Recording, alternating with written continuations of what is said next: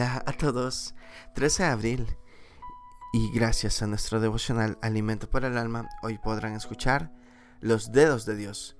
Lectura devocional sugerida del Salmo capítulo 8, que nos dice en versos 3 y 4, Cuando veo tus cielos, obra de tus dedos digo, que es el hombre. Generalmente no hacemos mucha distinción entre los dedos y la mano.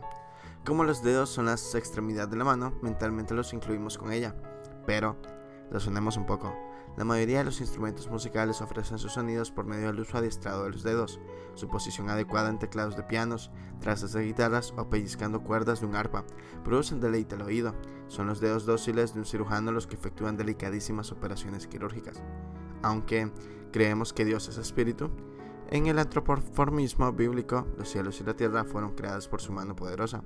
Este salmo especifica que el Señor usó sus dedos para efectuarlo. Isaías 40:12 dice que usó tres dedos, dedos poderosos.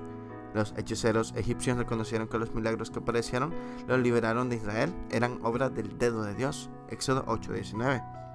Fueron esos dedos que esculpieron en piedra el primer código de la ley divina. Éxodo 31:18 dedos que dirigieron la conducta del hombre con el Creador, así como de sus criaturas entre sí. El dedo de Jesús abrió oídos y boca del sordomudo, Marcos 7:33. Dedos salutíferos.